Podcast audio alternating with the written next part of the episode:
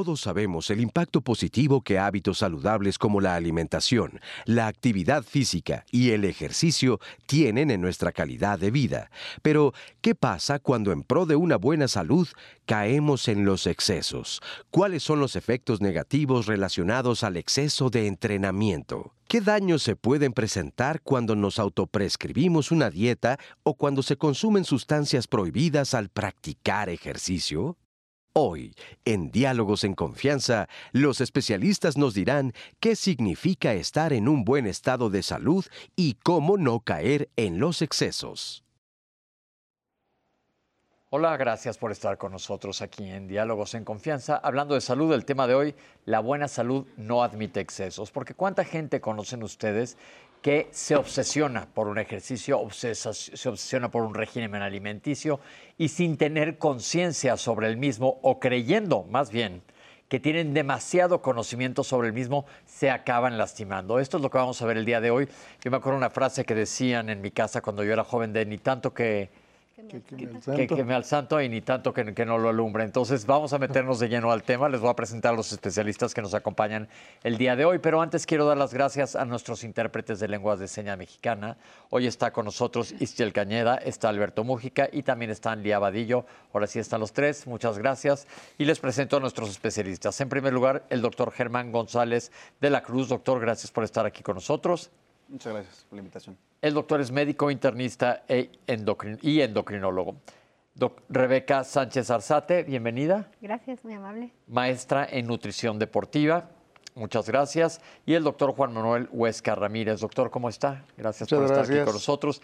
El doctor es médico especialista en medicina del deporte, coordinador académico de la Federación Mexicana de Físico, Constructivismo y Fitness AC, integrante de la Red de Actividad de las Américas y responsable del proyecto de la actividad física de hábitos saludables Heart Ops. Pues bueno, y Citlali, ¿cómo estás? Pepe, pues feliz de dialogar en confianza este lunes y pues obviamente con un tema tan relevante como este que vamos a tratar.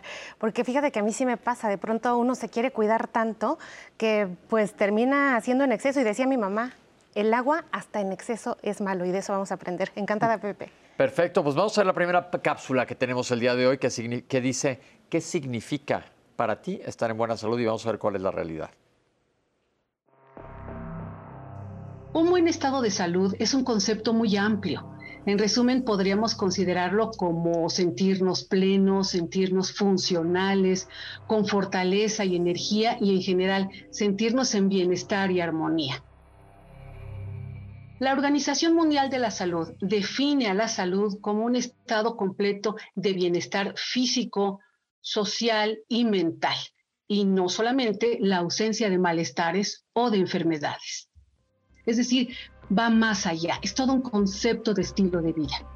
Por eso hay varias maneras de procurarnos, de consentirnos con un buen estado de salud. Uno de ellos es procurarnos una alimentación correcta y con ello me estoy refiriendo a que incluyamos alimentos de los llamados tres grupos, que sea una alimentación completa, variada, que incluya todas las sustancias nutritivas y desde luego que nos proporcione también ese bienestar cultural y que esté acorde con nuestras necesidades fisiológicas, con nuestras necesidades de salud en general y nuestros gustos culturales.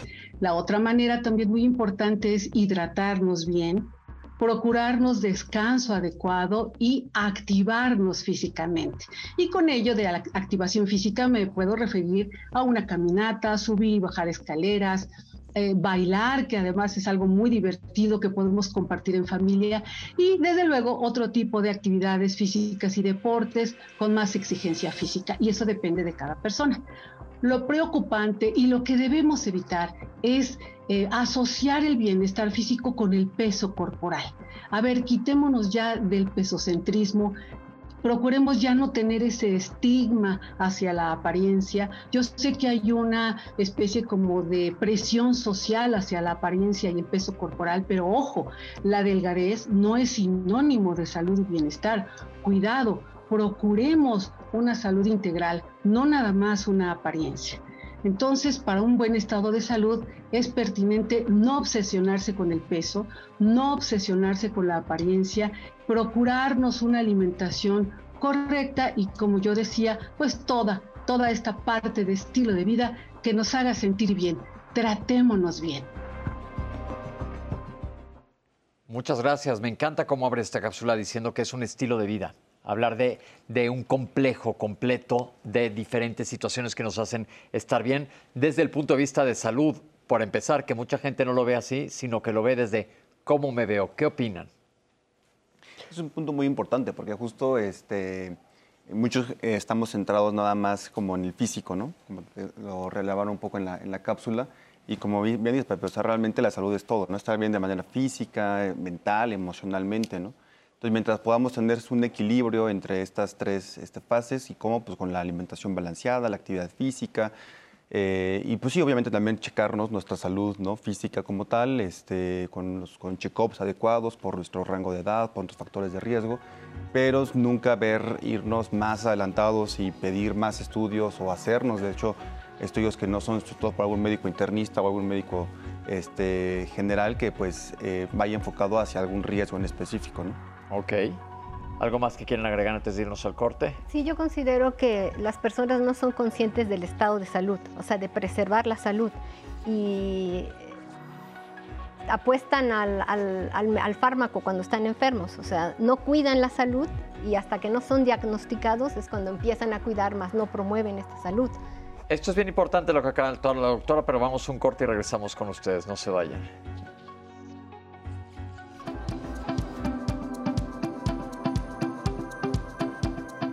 Iniciar dietas que restringen alimentos, realizar ejercicio de manera compulsiva puede dañar la salud.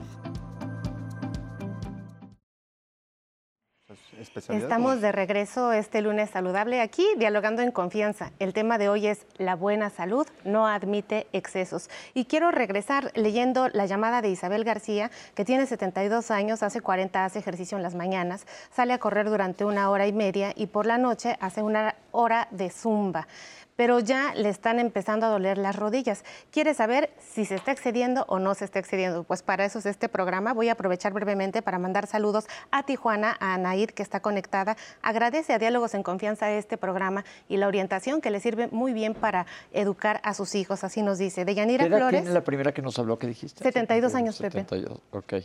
Deyanira Flores nos saluda desde Saltillo y Lima nos saluda desde Colima. Dice que el programa le ha ayudado a hacer cambios importantes y significativos en su vida. Para eso es esto, Pepe. Qué bueno, bueno, pues vamos a, eh, en cuanto a este comentario, creo que es interesante y más que contestarlo ahora vamos a dar pie a algo. Yo creo que todos deberíamos llevar un estilo de vida saludable y individualizar cada caso. Porque, por ejemplo, ella 72 años, qué maravilla que siga haciendo todo lo que hace. Pero a lo mejor si le están doliendo las rodillas, ahí sí ya vale la pena que se cheque. Porque ahí no es que se esté excediendo, habría que ver si por edad no tiene algún tipo de artrosis, cualquier cosa. Pero ¿qué podemos hablar de un estilo de vida saludable sin irnos de cabeza, sin caer en el exceso? En el caso de los estilos de vida saludable, son varios aspectos. Y precisamente la Organización Panamericana de la Salud, en donde está desarrollando un, pro, un, programa sobre hábitos saludables. México está dentro de esos países y dentro de los hábitos saludables está la alimentación saludable, la disminución del consumo de, de sal, bajar el consumo de azúcares y otro es la actividad física, no el ejercicio, no el deporte. Esa ¿Cuál es la física, diferencia? La diferencia, la, el deporte es para competir y para competir bajo ciertas reglas, es decir, para hacer un deporte, practicar un deporte necesitas un oponente. Un ejercicio es desarrollar una habilidad o destreza, este, como aprender a nadar, por ejemplo, como encestar bien. Para hacer un ejercicio o un deporte requiere un instructor, un área, un equipamiento. Y la actividad física es cualquier movimiento que genera un gasto de energía y es benéfico para la salud y te genera bienestar. Es por eso que la gente con que camine un poco más, que no esté tanto tiempo sentada y este, sea más activa en el día, ya cuando está haciendo actividad física, aunque no tenga tiempo de ir a los gimnasios. Hay gente que puede ir una hora al gimnasio, pero el resto del día se la pasa sentado en el automóvil, en la oficina y se pasa más de 15 o más horas sin moverse. Y luego van a los gimnasios y además no trabajan de manera adecuada. Entonces también necesitan una asesoría. A ver, entonces, ¿qué sería lo ideal, doctor? En el caso de la persona, por ejemplo, en, lo, en la, la, población general. La población general, primero, la población que no tiene, por ejemplo, esta persona que pudiera tener una patología, sí requiere una evaluación especial, lo mismo con un atleta, pero la población en general tiene que ser más activo, decía en la cápsula. Vaya, actividades hasta como el hecho de bailar, practicar actividades recreativas, pero recreativas de tipo físico, en donde te muevas. Ayuda en las tareas de la casa, ayuda en las tareas de la casa, o lavar tu auto. Esto ya es parte de la actividad física que debemos que estar haciendo diario. Evitar subir escaleras eléctricas. Por ejemplo, vemos que la gente tiene prisa en el metro y todos se forman para la escalera eléctrica y pocos se van por las escaleras normales. Entonces, la tocada es tratar de movernos lo más posible y no movernos una hora y pasar 15 sentados, sino que sea a lo largo del día distribuido. Y lo mismo pasa con los adultos mayores se recomienda que por cada 30 minutos de estar sentados hagan por lo menos 5. Y si la persona no puede moverse, como esta señora de 72 años, aunque sea sentada, puede estar haciendo movimientos. Esto en la gente de edad. Pero ¿qué pasa con la gente de oficina? También hay que recomendarle que se mueva, ¿sí? que no esté mucho tiempo sentado en el escritorio. Perfecto. Vamos a meternos a un tema escabroso, bien interesante, y es el tema de la alimentación saludable. Aquí tenemos esta cápsula y ahorita nos van a explicar de qué se trata comer saludablemente y los excesos. Seguir una dieta sin la asesoría de un especialista en nutrición tiene varios riesgos. Cuidado, de lo que se trata es que estemos saludables. Y entonces, si seguimos un régimen dietético sin control, sin asesoría suficiente, pues corremos el riesgo de eliminar grupos completos de alimentos, tener excesos o carencias de ciertas sustancias nutritivas. Incluso se pueden desarrollar trastornos de la conducta alimentaria. Se puede dañar también a nuestra microbiota intestinal. Y esto es muy peligroso porque recordemos que la microbiota intestinal tiene funciones de defensa, de estructura y de nutrición, entonces también debemos de procurar evitar esos daños. Hablando específicamente de algunas de las dietas de moda que se siguen sin control, están la llamada detox o detox. Esta no sirve porque nuestro cuerpo todos los días, en todo momento, realiza funciones de eliminación y de desintoxicación a través del hígado, del riñón, de la sudoración, ¿sí? la, piel y en general el hígado también constituye un órgano fundamental para desintoxicarnos. Otra dieta de moda es la llamada keto o ceto. Deben de llevar un control muy estricto con un profesional verdaderamente capacitado en ello, porque esta dieta no es para todos ni es para seguirse toda la vida.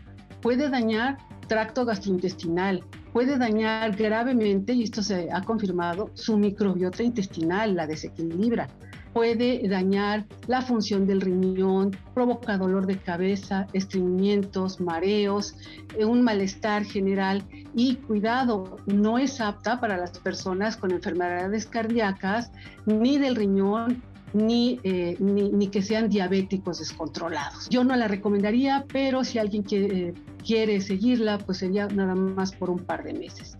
Otra de las dietas eh, de moda llamada de ayuno intermitente. Este también no debe de seguirse de manera libre, ¿sí? no es porque lo vi en, internet y lo hago, no, no, no, cuidado. Al igual que la keto no es para todos y no es para todo el tiempo, no es un patrón de alimentación para la vida. ¿Sí? Entonces debe de llevar un control específico de un especialista en nutrición y que vigile prácticamente todos los días para evitar descompensación, para evitar eh, eh, por ejemplo, en, en, paciente diabético es muy, muy riesgoso seguir este tipo de dietas porque puede haber descompensaciones de su glucosa. En general, ¿cuál es la mejor dieta? ¿Cuál es la alimentación? Pues es aquella que está acorde con las necesidades individuales de cada persona. Es muy particular y siempre debe estar prescrita, vigilada, orientada por un profesional de la nutrición. Entonces vemos que en base a nutrición podemos comer bien, podemos comer mal o podemos comer muy mal creyendo que estamos bien. Así es, este, como bien lo dice la cápsula, pues ha habido la adopción de este tipo de dietas que, que promueven una pérdida de peso muy rápida, pero son características de que son o hipocalóricas, muy bajas en calorías para, para una persona, o sea, no pueden ser generalizada para todas. Una dieta de menos de mil calorías no la puede llevar cualquier persona. Otras que son monótonas, que se especializan en un solo alimento, ¿no? O sea, comer un solo tipo de alimento. Es muy común la dieta de la sopa de la col por varios, por varios tiempo, entonces ahí hay la disminución del consumo de otros nutrimentos importantes. Otras que son, como, como lo mencionaba en la cápsula, hiperproteicas e hipergrasas, que van a, como la keto. Como la, como la cetogénica o keto, ¿no? En, en, inglés. Entonces, estas dietas sí tienen un objetivo, si está bien planificada, han sido adoptadas, por ejemplo, para generar adaptaciones en el consumo de grasas en atletas de alto rendimiento, bien planificadas, bien calculadas, especial para, con un solo objetivo para un atleta pero se ha divulgado tanto que ya la adoptan cualquier persona sin esta orientación, sin este cálculo, y por mucho tiempo, entonces va a generar este tipo de problemas gastrointestinales. Problemas gastrointestinales como severo estreñimiento por un lado, por otro lado te pega a los riñones, puedes hacer insuficiencia renal por daño proteico. Y por otro lado, bueno, y eso que sobra más decirlo, no es que sea algo peligroso, pero el aliento de la gente con dieta cetogénica es un aliento terrible por los pues mismos cambios, que eso también es importante mencionar. Pero ¿qué hay ahí al respecto, Pepe? Porque mira, por ejemplo, yo a mí no me gusta prescribir o, o compartir con mis pacientes esto de la dieta cetogénica, pero hay endocrinólogos que invitan a sus pacientes a, hacer una, una dieta cetogénica. O sea, ¿quién sí puede, quién no puede? ¿De plano está prohibido? Eso a mí no me queda claro. No, prohibido no está. A ver, doctor, tú eres endocrinólogo. No está prohibido, pero nada más que tienes que estar supervisado. Sí, sí, justo por eso a mí no me queda claro. Sí, y justo como dice la, maestra, ¿no? Eh, realmente cuando este tipo de dieta que sí han tenido buenos resultados en investigaciones científicas, tanto el ayuno intermitente como la dieta cetogénica, pero en ciertos eh, eh, población y con ciertos lineamientos. El problema es que luego pues salen ¿no? algún video en YouTube o en Instagram y todo el mundo lo quiere seguir y creyéndose pues que ellos solo los, pueden adaptar ¿no? a su estilo de vida. Y ahí es cuando se rompe la, barrera de cuando una dieta cetogénica se puede ir hacia una dieta pues mal controlada, ¿no? Pero inclusive es, muy curioso que, por ejemplo, en pacientes que viven con diabetes, se, eh, se ha visto que llevando una dieta cetogénica pueden reducir hasta la dosis de insulina que llegan a, a tomar los pacientes y hasta los números de medicamentos, por la, evidentemente por los beneficios en cuanto al consumo de carbohidratos, pero siempre eh, igual, ¿no? Recalcando que no es para todos. Un paciente que tiene, por ejemplo, insulina, tiene varios hipoglucemiantes y está con una dieta de ayuno intermitente, pues obviamente está en alto riesgo de generar hipoglucemia, ¿no? Entonces siempre, siempre este tipo de dietas que sí han tenido, eh, han venido un poco a cambiar un poco el paradigma de, la nutrición, pero realmente, eh, pues sí, no es para todos y siempre a cada caso eh, tratar de individualizarlo lo más que se pueda. Y por cierto tiempo, porque otra cosa es, por ejemplo, dicen, yo ando en dieta ceto para siempre, ¿sí? ¿Y la fibra? Exacto. No hay nada de fibra gastrointestinal, entonces tu posibilidad de tener cáncer de colon se te va para arriba inmediatamente. Además del alto contenido de grasas, porque la dieta cetogénica es hiperproteica, entonces te puede elevar también el perfil de lípidos, disminuir este deteriorar, deteriorar la microbiota intestinal. O sea, este consumo deficiente de fibra va a traer más efectos adversos que, bueno, sí va a haber pérdida de peso, pero también consecuencias a la salud, ¿me explico? Exacto, igual que como comentamos una vez ya con el ayuno intermitente está muy de moda. ¿Qué nos puedes decir? Sí, bueno, el ayuno intermitente pues sí se ha utilizado para generar una pérdida de peso rápida. El problema del ayuno es que en los periodos donde se va a comer, el más sencillo o el más habitual es el de 16 horas. 16 horas no comes, 7 de la noche terminas la última comida, vuelves a comer hasta las 11. Pero ¿qué pasa en el lapso de 11 a 7? No es libre, ¿me explico? Entonces no se va a obtener el, objetivo. Tiene un beneficio porque tiene un descanso también metabólico, pero también hay que calcularlo bien y decir, a la hora que rompes el ayuno tiene que ser de una manera con alimentos menos densos, de una manera ligera. Y esto se basa en todos estos ayunos religiosos que había, ¿no? o que hay en diferentes culturas. De ahí empieza el, ayuno, pero hay que romperlo de una manera muy ligera, si, si, es que lo hicieras, pero no romperlo, por ejemplo, con grasa o alimentos altamente energéticos, alimentos este, de comida rápida. ¿Me explico? Entonces ahí está el error en cómo utilizarlo y por cuánto tiempo. Y también un poco el lenguaje que usamos, porque por ejemplo yo me pongo a pensar y cuando me dicen ayuno intermitente, yo pienso que no voy a comer nada.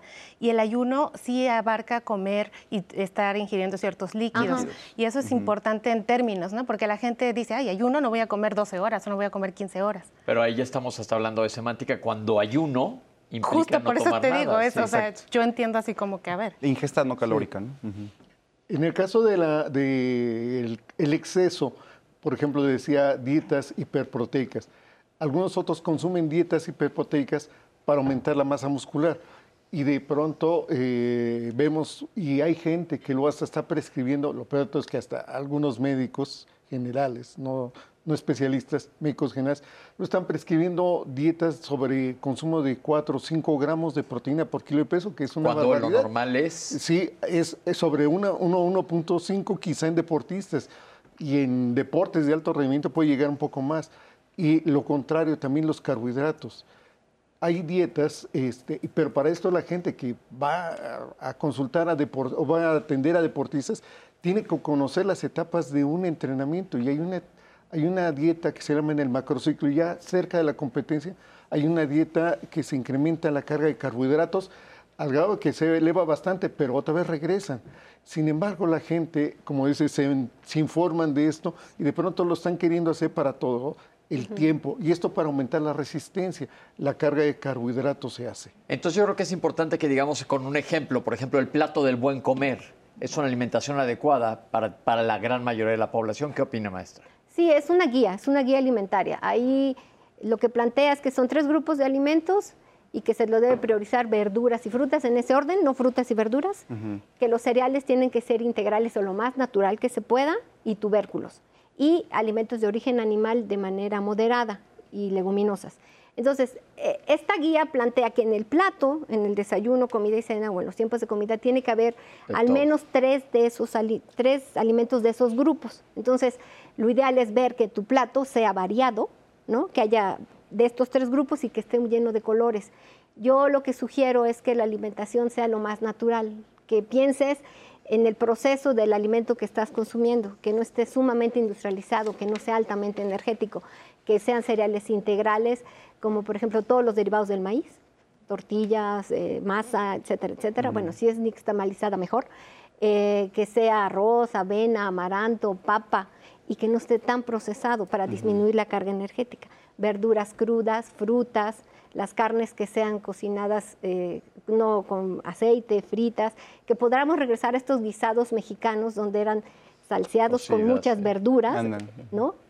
Verdolaga, ¿quién consume verdolaga ahora? Nopales, ejotes, etcétera. Eso que es una perdido. comida sana. Y ahora pasemos a otro de los excesos, porque ese es un ejemplo claro y como se dijo al inicio de la cápsula, lo ideal es que tengas una supervisión, nada más voy a hacer un comentario y no me dejarán mentir. Es muy válido decidir ser vegetariano o vegano, perfectamente válido, pero tienes que estar bajo supervisión, porque nos ha llegado papás que llevan a sus hijas y mi hija ya dejó de arreglar o trae una anemia terrible. ¿Por qué? Porque no están consumiendo lo que es necesario. Entonces, yo creo que algún comentario sobre los vegetarianos o veganos.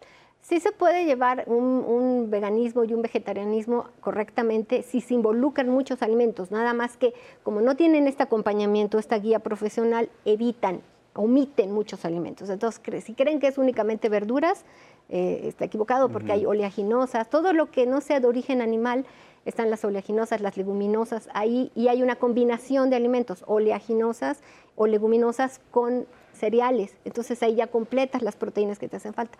¿Cuál es la- el déficit, el principal déficit en, en- en estas- en este tipo de, de planes alimentarios? Vitaminas de origen animal, vitamina D, este, hierro, hemático, ¿no? Eh, Ahí están las deficiencias. Complejo B. Entonces ahí se necesitaría suplementar si con la dieta no se va a conseguir. Pero ahí está ya el empero, ¿no? Porque los veganos absolutos no los van a admitir. Sí, son de origen animal. Pero sí se puede llevar a cabo de una manera muy saludable si hay un buen acompañamiento, una buena planificación y ver. Los veganos y los vegetarianos tienen que hacer una combinación de muchísimos alimentos para poder completar la alimentación. Ahora, una pregunta. Dice, me están comentando que hay mucha gente que no sabe cuál es el plato del bien comer. Ese es muy fácil. En internet ponen enter el plato del bien comer y aparece. Pero existe una regla para que todo mundo coma algo antes de hacer ejercicio o después de ejercicio. Sí se recomienda si el, si el ejercicio o la actividad física es menor a una hora, no, no requeriría un- una, una comida pre, ¿no? Un preentreno, cosas por el estilo. Nada más con hidratación, agua solamente lo puede hacer. Pero si el ejercicio es superior a dos horas, entonces se sugiere comer alimentos antes, en el durante y en el después. ¿Y qué Depende. sugerencia de alimentos? Antes se deben de consumir hidratos de carbono para tener energía, ¿no? Igual en la hidratación. Pueden ser una mezcla de complejos o que no se absorban rápidamente, como Pero que los nos cereales. entienda la gente que nos está como viendo. los cereales, puede ser este, avena, arroz, amaranto, con Una fruta o miel.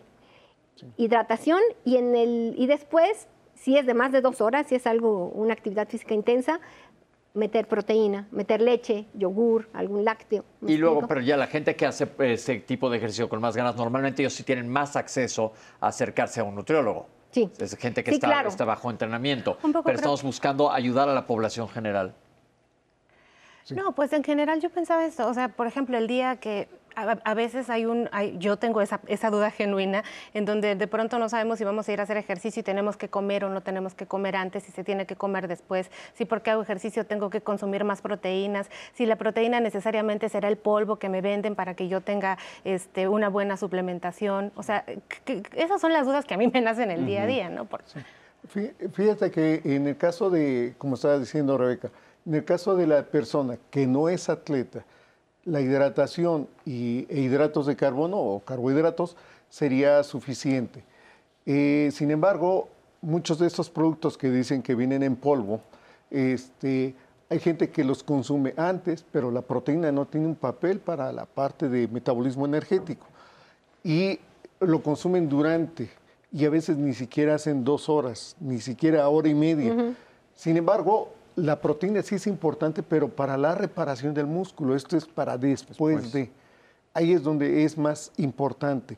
Ahora, es, es necesario que las bebidas, eh, sobre todo, eh, vayan acompañadas de glucosa y tengan sodio, etcétera, pero no, eh, no dejar de hidratarse y terminando Pero a hay ver, que una hidratarse. pregunta ahí, porque ahí podemos confundir al público que nos está viendo.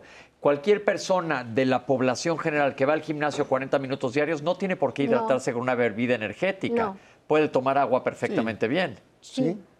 Personas que no son de alto rendimiento, que Exacto, la actividad que la gran mayoría no es de alto es rendimiento. máximo sí. una hora, no necesitarían este tipo de ayudas o este tipo de suplementos. O sea, alimentándose correctamente, bien, desayunando bien, o sea, una o dos horas antes de ir a hacer la actividad física, no necesitan consumir nada. Cuando es recreativo, ¿me explico? ¿Cuánta agua? Esto Bastante. depende del- de las actividades en el día, pero normalmente se calcula que es un mililitro de agua por kilocaloría. Entonces, si tu dieta es de 1500, litro y medio, 1800, Pero para que nos 1800. comprenda el público, Dos litros que nos como está viendo la gente. Dos, Eh, dos litros, pero el New de England acaba de decir medio- que de se subió más de un medio- litro. De litro y medio a dos litros. Ajá. Si de por sí no toman. Agua eh, simple. eh, ¿no? O sea, Agua simple. ¿Y no Tratarles- será que, por ejemplo, cada uno tiene necesidades? Porque, por ejemplo, yo me pongo a pensar, hay gente que corre mucho y casi no suda, a mí me pasa.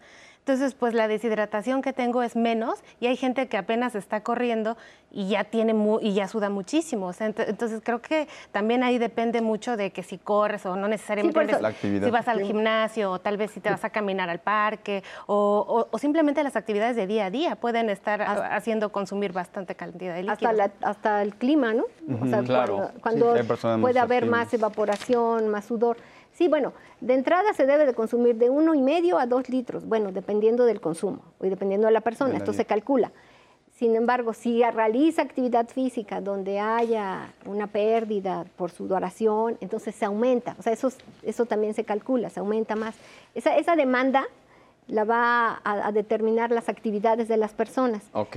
Sin embargo, es que estamos supliendo esa, esa bebida o esos líquidos con otras sustancias. Hay que tomar agua simple. Agua simple. Entonces regresemos al tema del programa que es los excesos. Pero estamos hablando ahorita de que es lo quiero hablar de los excesos. ¿Qué hay de toda la gente que se suplementa con 500 cosas? Son gente que dice, "No, yo no tomo ni un medicamento por nada, pero me suplemento con 40 vitamínicos y minerales."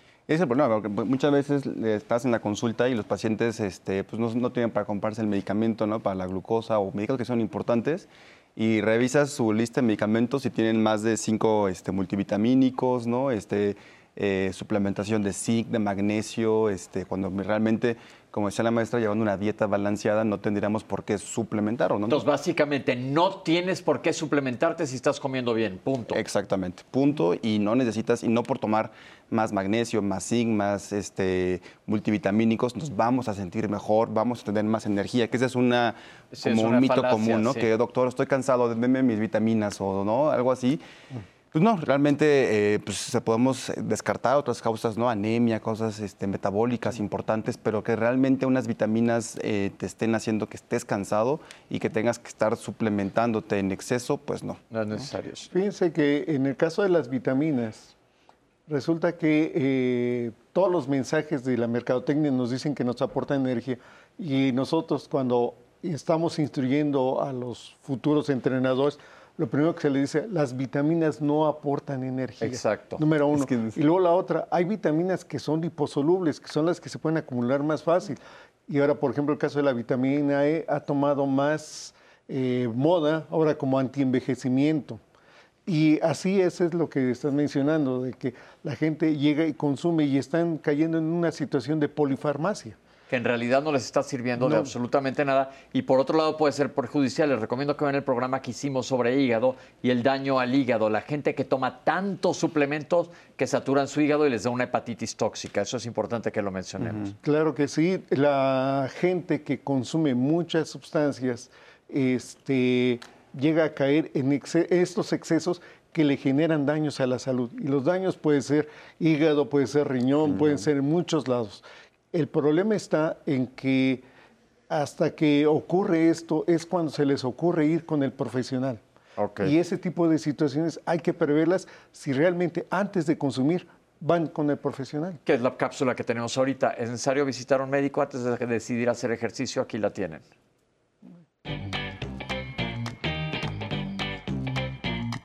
Es importante consultar con un médico, su médico primario o el internista sería la mejor persona para hacerte un chequeo general. Obviamente, si hay algún problema de, una articulación, uno tiene que calentarse y, preparar más para tratar de evitar las lesiones. Al final, lo importante es eh, estar de, de buen salud o saber cuáles limitaciones uno tiene.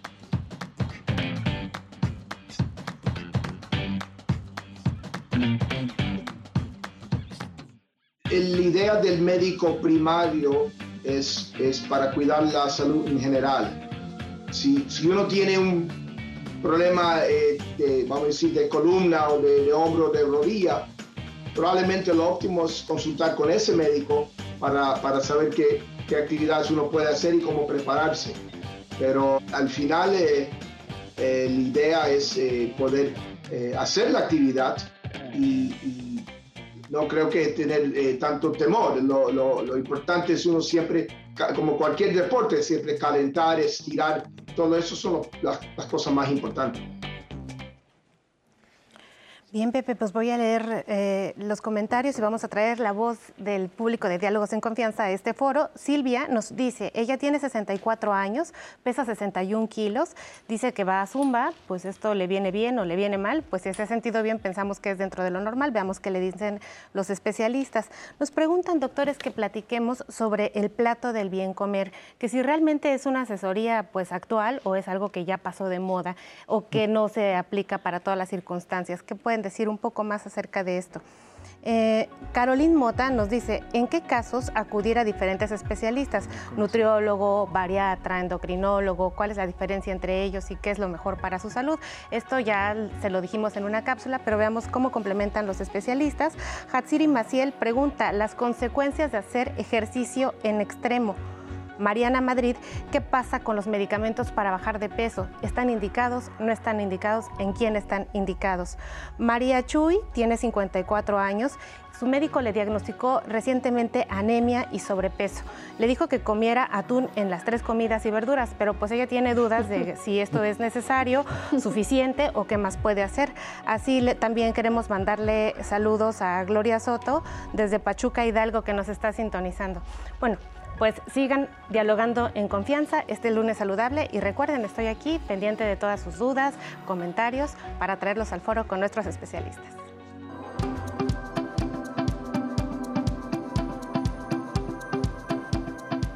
Para tener una buena salud hay que partir de buenos hábitos nutricionales. Regresamos, nos quedamos leyendo sus dudas y comentarios y bueno, Deyanira Flores dice algo con lo que yo coincido completamente, doctores. El merengue que se baila es mucho más sabroso y más benéfico que el merengue que se come. Yo creo que sí, si le hacemos caso nos va a ir muy bien. Este, también Patti tiene, eh, Patti Verón tiene 67 años. Nos comparte que desde hace 43 años ella es vegetariana y es maestra de yoga. Dice que sus músculos son fuertes, flexibles, como buena maestra de yoga. Antes, cuando comía carne, ella se sentía con más sueño, con más pereza, con menos ganas de tener actividad física. Y bueno, es la experiencia que ella nos, nos da el día de hoy. Mirnix Paz nos dice que es mejor hacer ejercicio y caminar una hora eh, con un calzado sano, que lo más importante es tener un buen calzado sano. Y nos piden orientación acerca, doctores, de cómo entrenar y cómo hacer la actividad física, como que a la gente no le ha quedado muy clara esta parte y nos piden asesoría para esto. Y también nos preguntan si es forzoso tener asesoría por nutrición para comer bien. ¿No será que comer bien es natural, es intuitivo? Uno forzosamente tiene que ir al doctor o al especialista para aprender a esto. Y bueno, quiero invitarles a la cartelera de Diálogos en Confianza. El próximo lunes vamos a tener aquí, en este lunes saludable, salud sexual y reproductiva en mujeres. Eso va a ser muy importante porque tenemos derecho a tener una adecuada y saludable salud, eh, valga la redundancia, en este sentido. Al respecto del día de hoy vamos a seguir viendo cuáles son las consecuencias de tener ejercicios en exceso. Para esto vamos a ver la siguiente cápsula.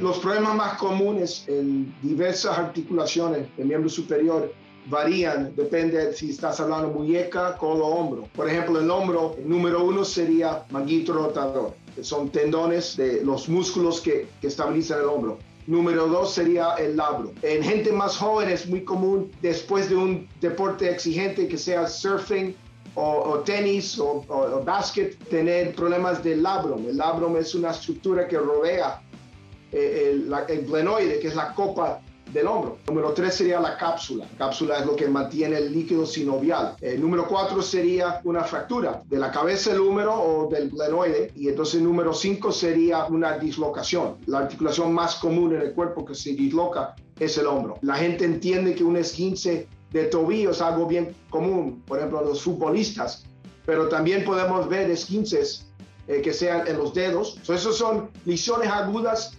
ocurren a un componente anatómico bien, bien preciso. Lo óptimo es ir al especialista que se dedica a eso, no simplemente decir, ah, es un esguince, porque puede ser que haya una fractura articular o puede ser que haya una abulsión de un tendón, que es diferente el tendón que un, que un ligamento. También hay, hay lesiones que pasan en eh, deportistas, por ejemplo, en fútbol, que son más común en miembro inferior. Eso sería, por ejemplo, eh, uno esguince en el tobillo. Eh, número dos, lesión del ligamento eh, cruzado en la rodilla. Hay el anterior y el posterior. El anterior mucho más común. Eh, número tres, lesiones de la rótula, de la rótula del huesito en, en la rodilla, que se puede dislocar o hasta fracturar. número cuatro, por ejemplo, rupturas de los, de los músculos rodeando la rodilla, el cuádriceps o, o el isquiotibial. Entonces también hay lesiones en la en las caderas, que son muchas veces más de músculo, o parecido al hombro, hay también estructuras en la cadera, que es el labrum, que también estabiliza la cabeza del fémur dentro de la copa del, eh, del pelvis. Y esas son las lesiones que vemos más común en miembro inferior. Tenemos algunas estadísticas. Dice que en México el 57.9% de la población de 18, 18, años y más declaró ser inactiva físicamente. Ahí ya partimos de un problema que prácticamente no nos movemos. Del 42.1% de la población de 18 años y más que se declaró ser activa físicamente, el 54.8% alcanza el nivel de suficiencia para obtener beneficios de la salud, pero el 41.4% se queda corto. ¿Qué le podemos recomendar a la gente en cuanto a exceso, la gente que hace ejercicio en exceso? La gente que hace ejercicio en exceso, primero, eh, lo que menciona el doctor, son tipo de lesiones que se van a seguir presentando. El tipo de lesiones que pueden tener conclusión en de atención en hospital.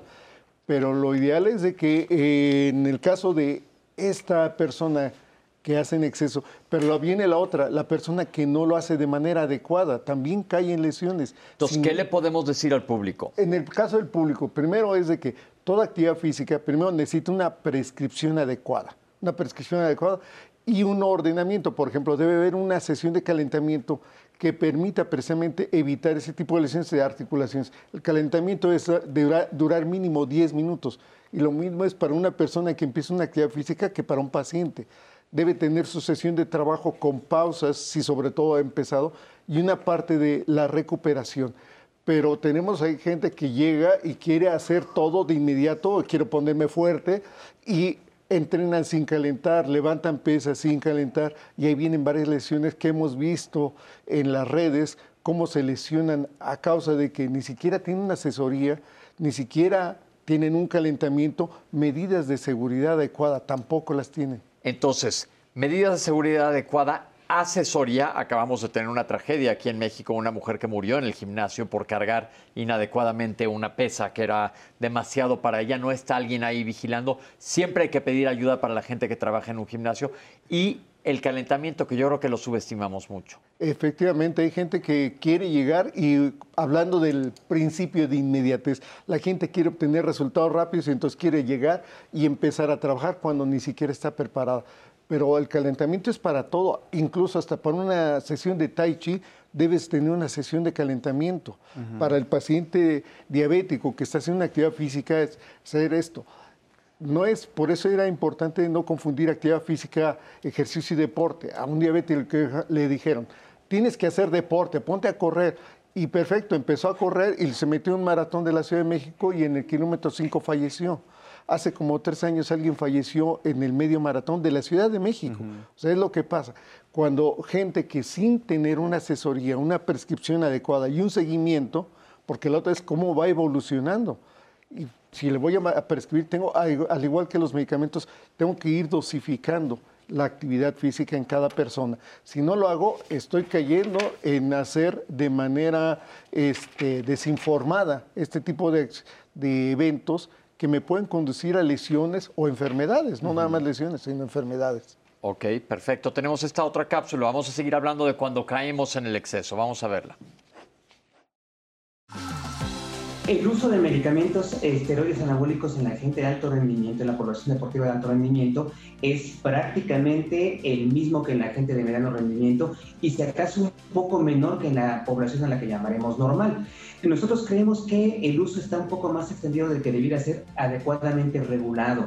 Cuando leemos las series de reportes eh, podemos ver que inclusive hay documentos que han comprobado que hasta el 14% de sus atletas utilizan esteroides. Pero imagínate, no solamente es el 14%, sino que puede elevarse hasta el 30%. El uso de medicamentos esteroideos tiene efectos negativos en nuestra salud. ¿Qué es lo que sucede con la población que lo utiliza? Podemos dividir el efecto en dos grandes grupos. Por supuesto, el efecto de corto plazo que ocurre cuando la gente lo está utilizando, prácticamente en el momento, en los siguientes días, y los efectos de largo plazo que comentaremos más adelante. En el corto plazo, la gente va a notar un gran empuje de energía, sin embargo, este empuje de energía que da justamente el esteroide puede provocar principalmente dos cosas muy importantes en la salud. En primer lugar, eleva mucho la frecuencia cardíaca, que es el número de veces que late el corazón por minuto. Y este latido tan aumentado por minuto puede poner en riesgo justamente al músculo cardíaco. En la fase aguda puede sufrir una crisis hipertensiva que ni siquiera se va a dar cuenta Recordemos que suelen ser silentes este tipo de cuestiones y producir, provocar un daño inclusive en el cerebro, en órganos como, como en los riñones y por supuesto nuevamente en el corazón. ¿Qué es lo que sucede con el hígado? Fundamentalmente sufre una inflamación crónica al tratar de eliminar toda la parte nociva, toda la parte que no es adecuada para el cuerpo, intenta eliminarla a través de las células que lo conforman, que son conocidas como hepatocitos, las células del hígado se inflaman crónicamente, sufren cambios metabólicos muy, muy internos dentro de su célula, por supuesto, y eso puede provocar dos grandes cosas. En primer lugar, hígado graso, un hígado que tiene depósitos de grasa donde no deben tenerlos y que por supuesto van a hacer que funcione cada vez menos. Puede provocar también insuficiencia hepática, un grado diverso de, falta de, de, función del hígado que puede evolucionar incluso hacia la cirrosis hepática. En el momento en que el atleta haya decidido utilizar por alguna razón precompetitiva, formativa e inclusive de salud, algún estrés anabólico, se aconseja por supuesto que lo haga a través del equipo interdisciplinario, que lo vigile su médico de confianza, que lo vigile el cardiólogo, que lo vigile por supuesto un endocrinólogo, un fisiólogo del deporte, médicos del deporte, que se haga estrictamente bajo la vigilancia y por el mínimo plazo posible. Pues aquí nos metemos a un tema más escabroso, el uso de esteroides anabólicos y normalmente si usted ve la estética de los años 70 ha cambiado totalmente con lo que se ve uno ahora en los anuncios de televisión, en películas, etcétera. En los 70 veías a Tarzán de, los monos, alguien que era atlético, porque se aventaba de una liana y peleaba con un león. Y ahora todos parecen superhéroes. Y esto mucho tiene que ver con el uso y abuso de esteroides anabólicos que psicológicamente te exige que tengas que tener un cuerpo así cuando estamos viendo que los esteroides anabólicos normalmente son prescritos por entrenadores de gimnasio, no por médicos.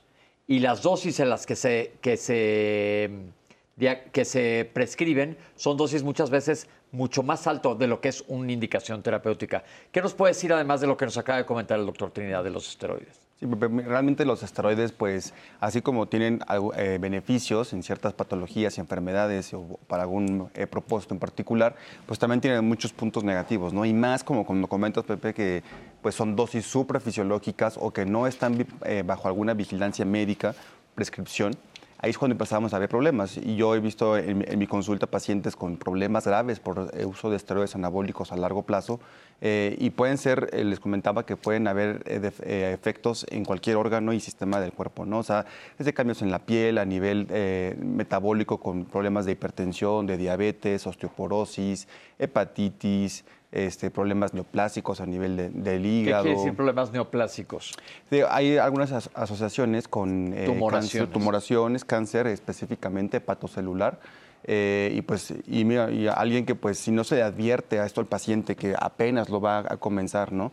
De que si lo lleva a usando de una manera excesiva y sin vigilancia, eh, pues todo lo que le puede pasar, ¿no? Yo creo que es una gran responsabilidad de, de nosotros como médicos al momento de prescribir a un paciente algún tipo de anabólico eh, para eh, algún tipo de actividad física, pues siempre que esté bien prescrito, dosis, eh, tiempos, eh, para evitar estas consecuencias a largo plazo. Pero ¿no? hay una indicación médica aprobada por las guías clínicas para el uso de esteroides en plan de aumentar masa muscular para ejercicio. Están indicados en otras situaciones como en caquexia, por ejemplo, cuando la gente ha tenido una enfermedad muy grave que lo devasta y tiene consumo de sus propios músculos, etcétera, pero no para uso recreativo en un gimnasio. no, y lo peor es que antes, antes eran los esteroides y ahorita estamos viendo mucho uso de hormona de crecimiento. No sé si tenían como conocimiento de eso en pacientes, en deportistas, y, igual, o sea, la hormona de crecimiento a uso prolongado pues, también puede causar problemas metabólicos, diabetes, eh, hipertensión, dislipidemias.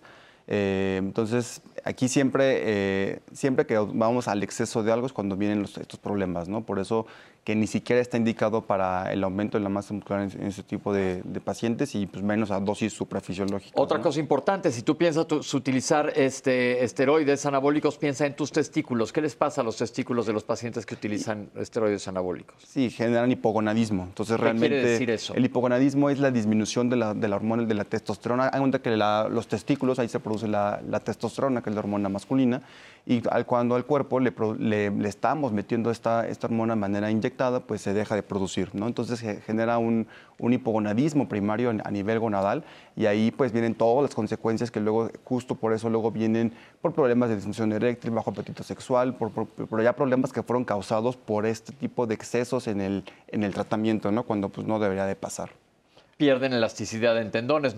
si tú ves a uno de los fisicoculturistas del gimnasio, estas personas que se ven enormes, tratar de hacer, por ejemplo, una clase de yoga, no hay manera, o sea, pierden totalmente la movilidad también, la elasticidad, etcétera. Algo iba a comentar, doctor. Sí, hay, bueno, eh, la, flexibilidad obviamente va a bajar porque cuando disminuye la masa muscular va a disminuir la flexibilidad. Pero, aquí aumenta la masa sí, muscular. aumenta la masa muscular a tal grado que hay físico constructivistas que, este, que incluso no se pueden hacer un sándwich así, de, de la masa que tiene.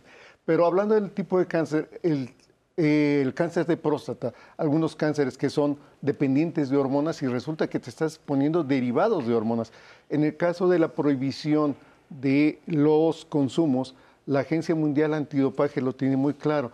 Y no solamente esteroides, sino las sustancias número uno se llaman agentes anabolizantes. Y aquí incluye esteroides anabólicos androgénicos, que es el nombre correcto, esteroides anabólicos androgénicos, y agentes anabolizantes, en donde entra el clenbuterol. ¿Qué es eso? El clenbuterol es una sustancia que utilizamos eh, para abrir los bronquios. Para el asma, por Para el asma, por ejemplo. Sin embargo, tiene un efecto secundario en donde se retiene más agua, se retiene proteínas y aumenta la musculación. En muchos lugares lo venden como quemador de grasas. Lo venden como quemador de grasas. Sin embargo, esto se utiliza también en el caso del para que el ganado aumente su volumen y es el problema del consumo de carne de res. El carne de res e hígado de res. Puede ser peligroso. Ha habido muchos casos de atletas con clenbuterol no por medicamentos, sino por consumir carne. Pero regresando un poquito a los esteroides, los esteroides se desarrollan desde la década de los 30, pero se desarrollaron con fines terapéuticos. El problema es que, como decías hace un momento, no hay una prescripción para aumentar masa muscular. Sin embargo, aquí además de regular la venta y prescripción de esteroides anabólicos androgénicos, debe de haber una regulación en la parte de la enseñanza, porque resulta que hay médicos o hay, o hay gente, entrenadores o universidades que organizan cursos de farmacología deportiva en donde van a, precisamente a que se les den esas dosis. Y luego uno de los temas incluso se llama megadosis. En un estudio que estuve dirigiendo encontré que la dosis terapéutica, por ejemplo, de un esteroide como la nandrolona, este, cuando se interrogó a gente que consume ciclos, que le llaman ciclos, pueden ser inyectados, tomados, resulta que consumen cinco o siete veces más que la dosis. Y esto, obviamente, como decíamos, como decía Paracelso, nada es veneno, todo es veneno, todo depende de la dosis. La dosis terapéutica sí puede ayudar, pero las megadosis no te van a ayudar. Y lamentablemente eso lo tenemos hasta en la automedicación. Si yo pienso que algo me va a quitar el dolor, ah, pues entonces me tomo tres pastillas o cuatro. Y si algo este, me, incluso tópico, me lo voy a aplicar, me pongo hasta más y solamente en el sitio cuando lo tengo que distribuir. Varias cosas. Pero la, el problema es de que son esteroides anabólicos, agentes anabolizantes, son hormonas y hay precursores hormonales. Hay algo que se llama los SARS, que también se utilizan mucho. ¿Los qué, doctor? SARS, que son, eh, son sustancias que se utilizan que actúan sobre los receptores de la hormona de la testosterona y tienen muchísimos efectos, igual que los esteroides anabólicos androgénicos.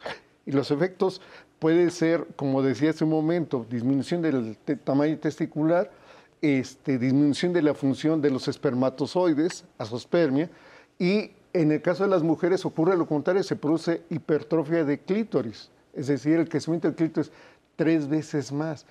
Ojalá y todo quedara en eso, pues es algo estético y se acabó, pero la relación con los diferentes tipos de cáncer, de infartos, de aneurismas, eso ocasiona este, una emergencia, el consumo de esteroides anabólicos, androgénicos y cualquiera de sus derivados o los hormonales es una emergencia en cámara lenta. Doctor, ¿y qué pasa? Alguien que va a consumir en, en exceso, tarde o temprano va a venirle la factura. ¿Y qué pasa con el clenbuterol, que es muy frecuente que lo consumamos y no nos demos cuenta? Por ejemplo, ¿yo tengo algún riesgo? En el caso del clenbuterol, las taquicardias, las cefaleas, la hipertensión se pueden ir asociando. Pero viene la otra eh, en el caso de los asmáticos, bueno, tiene sus dosis.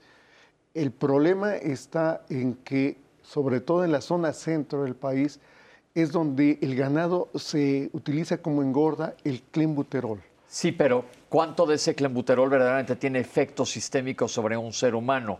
Por ejemplo, yo tengo asma y yo lo uso. Pero que si yo no tuviera asma, si como ganado voy a tener eh, reactividad eh, broncodilatación.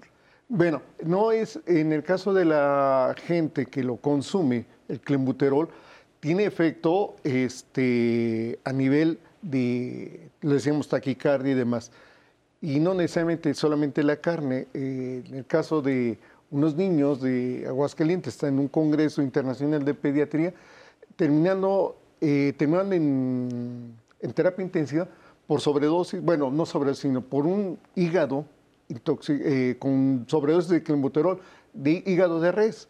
Entonces, ¿en qué momento puede ser contraproducente? Todavía no se tiene. Lo que sí se sabe es que si una persona consumió carne con eh, clenbuterol, tardas aproximadamente, si ya no consumes más, tardas aproximadamente una semana en eliminarlo. La principal es vía urinaria. Hay otra eliminación que es a nivel de cabello, pero por ejemplo en el caso de, de WADA, es por eso que los, los estudios se hacen a nivel de orina. Y ahí es donde se han encontrado muchos deportistas y obviamente en suplementos que venden para quemar grasa con clenbuterol, pero no vienen a dosis como si fueras eh, un asmático, sino vienen en dosis más ¿Qué elevadas. le podemos recomendar a la gente que está escuchando lo que está diciendo, doctor? Pues sobre todo que esto que, una pregunta que decían los quemadores de grasa o para bajar de peso, el, el es uno de los que se vende frecuentemente. Primero, no eh, se automediquen, tiene que acudir con un médico, ¿sí? Hay gente que consume muchos productos para bajar de peso, por ejemplo el caso de la sibutramina, sus efectos a nivel del sistema nervioso.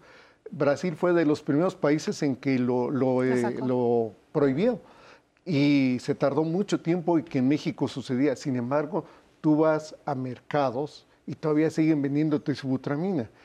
Y en el caso de los productos de mercadotecnia, eh, tenían un, un compuesto y le cambian el nombre nada más. Aunque le tengan la multa, nada más le cambian el nombre. Y desafortunadamente hay suplementos, ese viene la otra cuestión, hay suplementos que vemos que se venden y son de, de- de marca, este, que se dice suplemento alimenticio, ampolletas bebibles, etcétera. Muy bien, de tal laboratorio, ok, no voy a decir.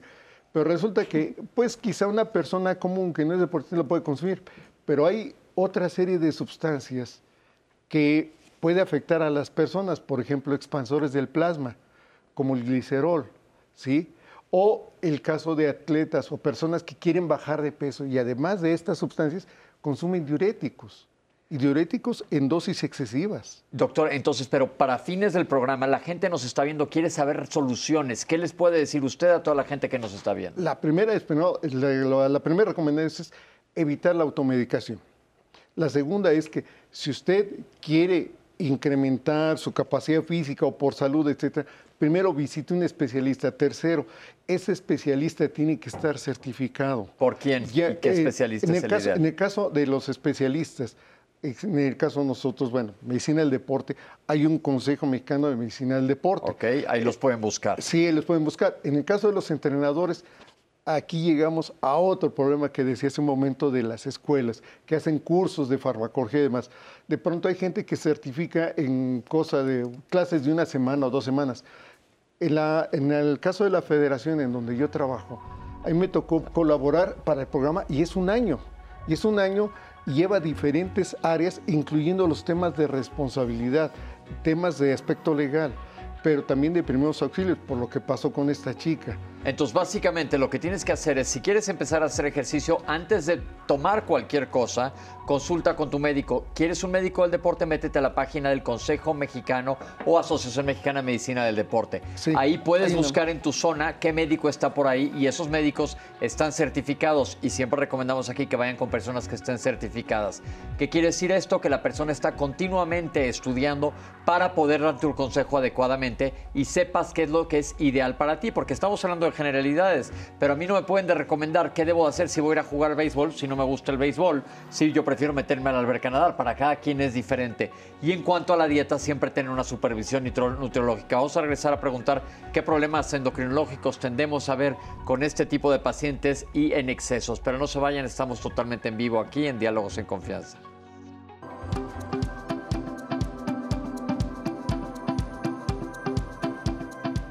Un aporte diario y variado de todos los grupos de alimentos cubren las necesidades de nuestro organismo.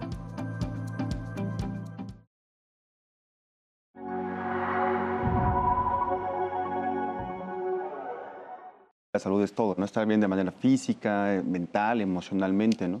Mientras podamos tener un equilibrio entre estas tres este, fases y cómo, pues con la alimentación balanceada, la actividad física.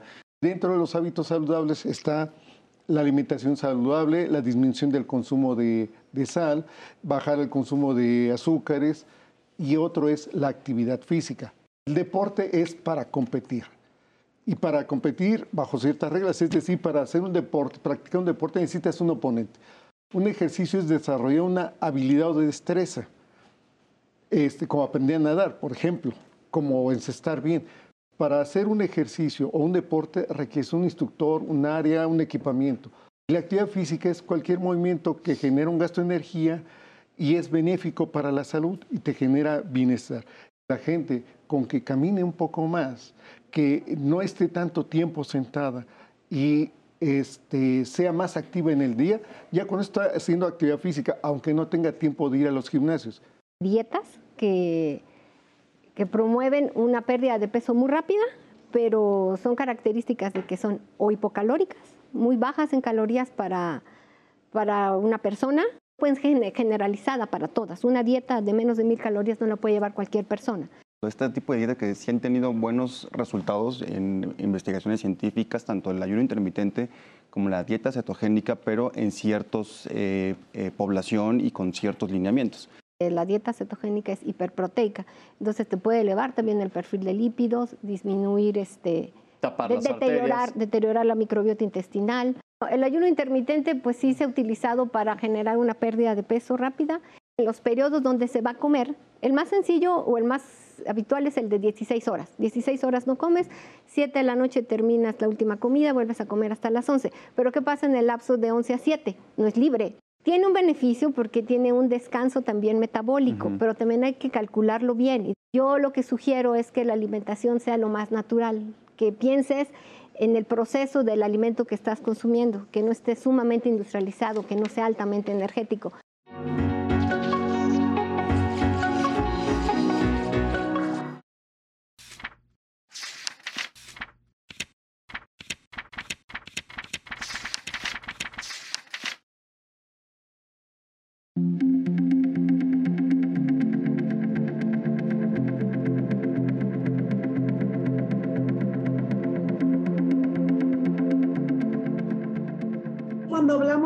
Enfermedades raras, nos referimos a la prevalencia. Son enfermedades raras porque son de baja prevalencia. ¿Qué tan raras son? Se dice que una enfermedad puede ser catalogada así cuando la padecen 5 de cada 10 mil habitantes o menos. Si bien hablamos de una baja prevalencia, en realidad hay más de 7 mil enfermedades.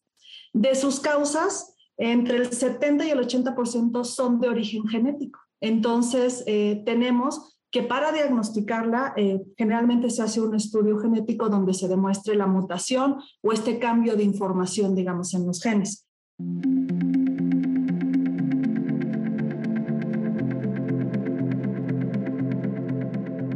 ¿Qué nos puede hacer sospechar de una enfermedad rara? Estas enfermedades eh, tienden a afectar más de un órgano y tienden a tener muchos, muchas manifestaciones. Entonces, eh, lo primero es ver qué le está pasando al niño. Y, digo al niño o a la niña porque más del 50% empiezan en la infancia. Entonces hay que ver eh, qué síntomas tiene, si estos síntomas son muy variados, pensar que puede ser una misma causa lo que está ocasionando todo el cuadro clínico, eso es lo primero, y eh, también hacer un estudio de la familia, es decir, como el, más del 70% son de origen genético, es muy probable que eh, uno o más familiares estén también afectados. Casi todas estas enfermedades requieren un equipo multidisciplinario, además de un especialista, para darles una atención integral.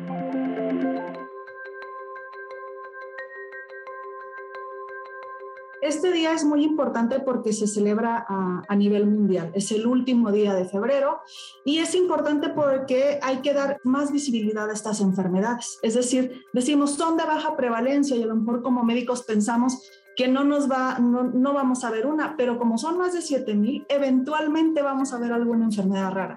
Entonces hay que hacer conciencia de que estas enfermedades existen, que podemos verlas en el consultorio, que además solo el 5% de ellas tienen tratamiento específico, entonces que todos, como, tanto como industria farmacéutica, gobierno, profesionales de la salud, pacientes, tenemos que buscar más y mejores soluciones para estos pacientes. Por eso hay un Día Mundial, porque se requieren esfuerzos para darle la mejor atención al paciente.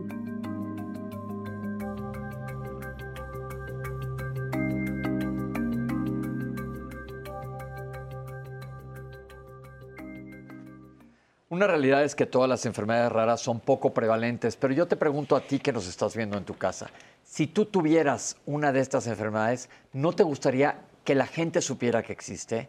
apoyemos a las enfermedades raras. Cuando en medicina eh, está bien que manejemos mucha estadística, pero cuando tú eres la estadística, cambia totalmente el panorama. Entonces seamos empáticos y tengámoslas en mente y traigámoslas a la mesa para que se conozcan y se hablen de ellas. Un abrazo a todas las personas que tienen alguna enfermedad rara y a todas las fundaciones y asociaciones que las apoyan. Seguimos nosotros hablando de excesos de ejercicio y tienes comentarios, Itlali. Así es, Pepe, y mucha reflexión del público y la verdad que yo también estoy muy reflexiva porque parece que esto de los excesos y de querer tener buena salud se asocia más como a una cultura de belleza, como una cultura de bienestar, como una forma impuesta de salud, de bienestar y también pues en ese sentido se sacrifica mucho la salud y también ver que la población tiene miedo, o sea, los comentarios que nos están mandando es gente que tiene miedo a enfermarse y por eso se suplementa muchísimo, por eso hace mucho ejercicio y de pronto termina enfermándose. En ese sentido, mucha el público eh, que nos acompañó el día de hoy pues está agradeciendo estos estas recomendaciones que les han dado doctores. Y bien, Pepe, pues te voy a decir los comentarios. Tenemos a Milena eh, Santana, que nos dice que le encanta el programa. Milena, nos encanta que te encante el programa. También tenemos a Manuel Jesús Navarrete y nos pregunta, ¿por qué creen doctores que la población de México tiene mala alimentación? Rosaura Sánchez nos pregunta sobre el, dice que ella tiene sobrepeso de 20 kilos y a consecuencia de eso tiene varices, entre, otras cosas. ¿Se puede eh, revertir? Eh, ¿No se puede revertir? ¿Qué pueden decirle a Rosaura con ese sobrepeso importante como ella lo menciona? Karina nos dice, ¿por qué la mayor parte de la población tiene sobrepeso u obesidad? AIX dice que siente que hay muchos pretextos para no comer saludable. Dice que a veces es falta de tiempo o a veces lo asocia al costo y eh, nos dice que prevenir es la clave y que no siempre es fácil hacer lo que se tiene que hacer y no tener un resultado pues tan inmediato como regularmente nosotros lo esperamos. Conrado Huatulco dice actividad física, comida natural, agua simple y esto es lo más adecuado que tenemos que hacer. Nos comparte su testimonio Rosaura y dice, bueno, pues es bueno utilizar o no utilizar Saxenda. ¿Qué hay con los medicamentos anorexigénicos y quién los tiene que usar? ¿Se deben o no se deben de usar? Cris Hernández, ¿cuáles son los esteroides? No nos han quedado muy claro. ¿Es lo mismo que utilizar proteína? Espinosa de los Montes nos dice, lo único malo es que los médicos también hacen mucha eh, polifarmacia. Por ejemplo, nos dicen el IMSS, no así, eh, los médicos no van a la consulta de nutrición y no termina con muchas, con muchas medicinas. Y ese es un problema real, Pepe, que ojalá nos diera un poco de tiempo de traer a la mesa, porque los médicos prescribimos cosas que los pacientes no necesitan. Y es común ver a los pacientes salir de la consulta con complejo B, con ácido fólico, etcétera, etcétera, que regularmente pues, no les van a hacer mayor beneficio a su salud. Silvia Romero, de 64 años, dice que tiene hipotiroidismo. Eh, y tiene mucho mucha pérdida de masa muscular. ¿Qué se puede hacer para que estas personas recuperen masa muscular sin caer en los excesos de proteínas y qué estrategias pueden utilizar? Brenda Naranjo nos pregunta si es bueno comer frutas como primer alimento del día. Y en las llamadas tenemos a Pepe Romero que también hace una reflexión sobre el deporte en la vida diaria y nos dice, bueno, es que cualquier producto, ya sea ovolácteo, líquido, lo que usted haga eh, que le provoque mayor desgaste de lo normal, le va a traer como consecuencia una enfermedad. Todo en exceso daña y nos habla sobre la vigorexia.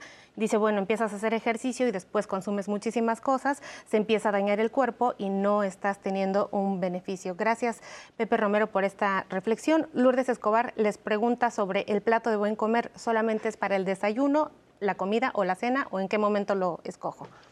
Por otra parte, tenemos a María de la Luz que nos dice que su nieta tiene 11 años de edad. Eh, la niña prácticamente tiene problemas para memorizar, no lee bien, le cuesta trabajo aprender. Ella le ha comprado un suplemento que se llama sucrolito. ¿Qué le dicen acerca de esto?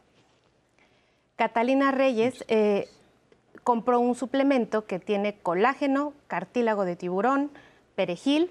Ella convive con diabetes e hipertensión y quiere saber si este suplemento le puede ayudar. Isabel dice, ¿qué opinan acerca del uso de la metformina? Esta es pregunta para nuestro endocrinólogo.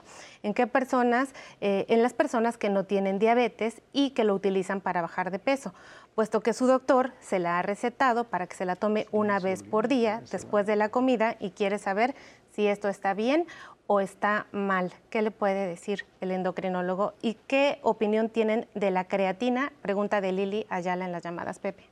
Ok, doctores, vamos a empezar a contestar las llamadas antes de que se nos acabe el programa. Les encargo ahí, nos echen unas respuestas breves y concisas para que la gente la salga de dudas. Una mujer de 74 años a 61 de, tiene años haciendo zumba. Y el plato del bien comer nos pregunta, ¿sigue de moda? ¿Sigue funcionando? El, plato del, es, el plato del bien comer es lo correcto, es bien de correcto, no bueno de sabroso. El plato del bien comer es una guía alimentaria y es normativa. Está plasmada o planteada en la 043. Pero entonces sí es vigente. Es vigente. Entonces es una guía alimentaria que indica o que, o que le refiere a las personas con imágenes que debe contener su plato o su comida. O sea, ahí te está diciendo que debes incluir al menos tres alimentos de los tres grupos de cada tiempo de comida. Entonces sí aplica para el desayuno, comida, y cena. O sea, que no únicamente sean cereales, que no sea únicamente fruta, sino que vaya combinándose. combinándose.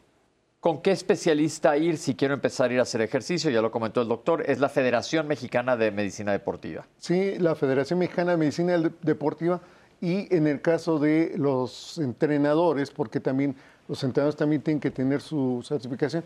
Le decimos a partir de la Federación Mexicana de Físico, Constructivismo y Fitness. Estas certificaciones, por ejemplo, es todo un año y además tienen que hacer exámenes. No hay gente que certifica sin nada más pagar y, ya recibo mi título.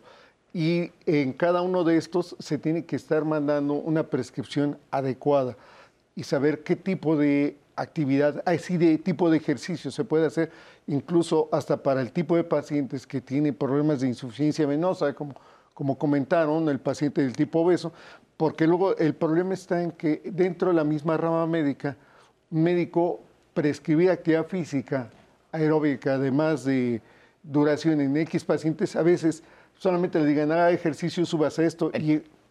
entonces la cosa es ir con el médico, idealmente un especialista, pero un médico general lo puede ver es lamentablemente es difícil que sepan prescribir, o que conozcan en cuanto a la prescripción adecuada de la actividad física.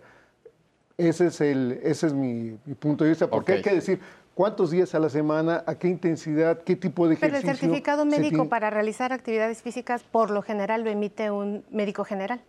Puede ser que el médico general dé ciertas recomendaciones, pero si el paciente, si es la población general, además quiere mejorar en otro aspecto, sí, obviamente sí requiere la, asistencia de un médico especialista. Perfecto. ¿Los medicamentos para bajar de peso son buenos?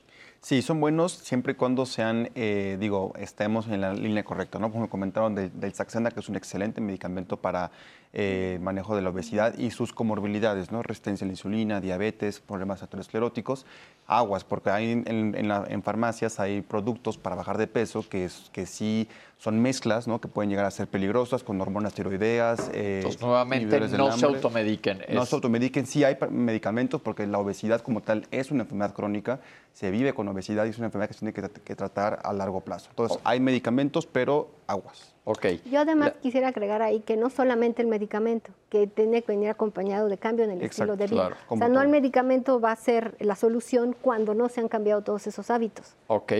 Tengo anemia y sobrepeso y me mandaron comer mucho atún. Habría que ver qué tipo de anemia tiene. Si hicimos un programa sobre anemias, existe una gran cantidad, pero no le veo pies o cabeza a esto. Pues es que ver el, el tipo de anemia y si es este por falta de hierro, lo que tiene que comer son carnes rojas hígado debería comer, pero bueno, con esto de que ya está hay muy tóxico por el clenbuterol, entonces este, suplementar también con sulfato. Pero habría que ver, que ver, en su caso hay que individualizarlo y ver qué es lo que tiene. Cuidado también el atún ahora está cargado de mercurio. este, no se sabe. Tengo 67 años de ser vegetariano y me ha ido muy bien. Felicidades, qué bueno, pero ya se dijo, idealmente estar supervisado. Eh, comer bien es natural lo que hemos hecho es aprender a comer mal. Sí. Eso es totalmente de acuerdo, sí. Entonces, por eso es recomendable hablar con un nutriólogo para que nos regrese a nuestras bases. ¿Qué opinan de las, quemas, de las cremas quemagrasas? ¿Cremas? Para quemar grasa. eso no las, las, cremas que, eh, quemagrasas, este, o le llaman agentes rubefacientes en el medio, son todos aquellos eh, sustancias tópicas que aumentan la temperatura y creen que por el hecho de aumentar la temperatura ya van a quemar la grasa. Entonces no sirven. No sirven. Definitivo, vaya, una marca comercial que es para los pulmones, para que, se llama Big podría ser un, algo similar. Estos productos, estos jabones que venían para quemar la grasa, lo que producían era ese efecto, aumentaba la temperatura, un efecto termogénico, pero este, pero aumenta la funciona, temperatura, no. Ok, vamos a seguirle que hay muchas preguntas. Eh, a mí me mandó mi entrenador del gimnasio esteroides, pero de marca veterinaria. Si esto es algo Eh, común. Sí, hay, hay, hay esteroides que se emanan, el, bueno, no voy a decir el nombre, pero este, que se utiliza en ganado equino. Entonces, Y- lo ideal y- es que no se- lo hagan, no, no, cuidado. No, no, La ninguno. respuesta es no. Es no. ninguno. Ok, yo usé ciclos en el pasado. ¿Cómo asegurarme que no tengo daño por ellos? Pues quizá una revisión hormonal sería, sería Que vaya con un suficiente, endocrinólogo. endocrinólogo, por un perfil hor- hormonal completo, podemos darnos cuenta si hay algún problema a largo plazo. Yo no puedo subir de peso, ya pasé como por seis nutriólogos. ¿Debo consumir más proteína o qué hago? Hay personas que son así. Sí, hay que ver también el perfil tiroideo, si no es este. Que está ¿Algún normal. problema- Que esté normal. Y también aceptar la constitución que uno tiene, ¿no? A veces hay personas que tienen una constitución muy delgada y que siempre serán así, y personas que de plano no pueden. Ok. Hacer una evaluación completa nutricional y ver si por ahí no va el problema, sí. ¿no? Ok. Y, y- y y alimentación. ¿Los esteroides pueden cambiar el carácter? Sí, definitivo, cambian el carácter, se vuelven más violentos, pero también está el otro caso que cuando se eh, acaban los ciclos hay un proceso depresivo y está el caso de un chico en Estados Unidos de 17 años que después de su ciclo se suicidó. Actualmente su padre dirige una fundación que está en contra de eh, los esteroides anabólicos androgénicos. Ok. Leí que debo de tomar más de 3 litros de agua. Esto probablemente es en relación al artículo que acaba de salir hace menos de un mes en New England. Yo creo que dependiendo de sus actividades, ¿no? No es como que algo en general para todos, dependiendo de tu actividad este, del día y, ¿no? Sí, yo quisiera comentar, dependiendo si es un deportista de resistencia, un deportista de resistencia pierde litro y medio por hora. Por hora. Y hace Que poco un corredor, Germán Silva, que corrió de Tijuana hasta Tulum diario. Ah, bueno. Entonces, pues obviamente. No cinco creo que ese es el caso de todo mundo. Eh, no, no sé, hablando de los extremos, pero obviamente él no va a tomar, toma mucho más de 3 litros de agua. sigamos, porque todavía faltan muchos. ¿Qué alimento debo de comer después de hacer ejercicio? Yo voy a nadar. Eh, tiene que ser cereales, frutas y proteína. Perfecto. Entonces ya nunca se debe de comer carne después de lo que acaba de decir del medicamento con el que está contaminada. Mira, el caso del consumo de carne de res eh, ya lo tiene que regular el aspecto de, de las autoridades. Pero, o sea, sí puedes seguir consumiendo carne de res, no hay que satanizarlo. Y este, pero en el caso de los deportistas, porque puede ser que vengan con Pero no, este muy es, bajas. doctor, esto es público general. ¿Qué le contestamos al público general? Sí, la, la condición es de que no puedes, eh, o incluso hasta el consumo de carne de res no se recomienda toda la semana. Tiene que ser nada más determinado número de días. Esto sí se debe de, de hacer. Y Ok. al- alternado con otras fuentes de proteína. ¿Ser vegano causa anemia y por qué? Por la deficiencia en el consumo de carnes de vitamina del complejo B, puede ser una anemia por esto, este, vitamina D y hierro. Perfecto. ¿La glucosamina es mala? Pues la glucosamina como tal, no- en dosis terapéuticas no es mala. Ok. ¿La creatina es mala? La creatina solamente se utiliza en deportes de velocidad y resistencia, pero otra vez tiene que prescribirse adecuadamente porque sobredosis de la creatina número uno se elimina por riñón como creatinina. Y otra es de que puede llegar a producir fascículas, temblones musculares y otra serie de problemas en otra vez dosis excesivas. Ok. Tengo 20 kilos de más y varices. ¿Qué hago?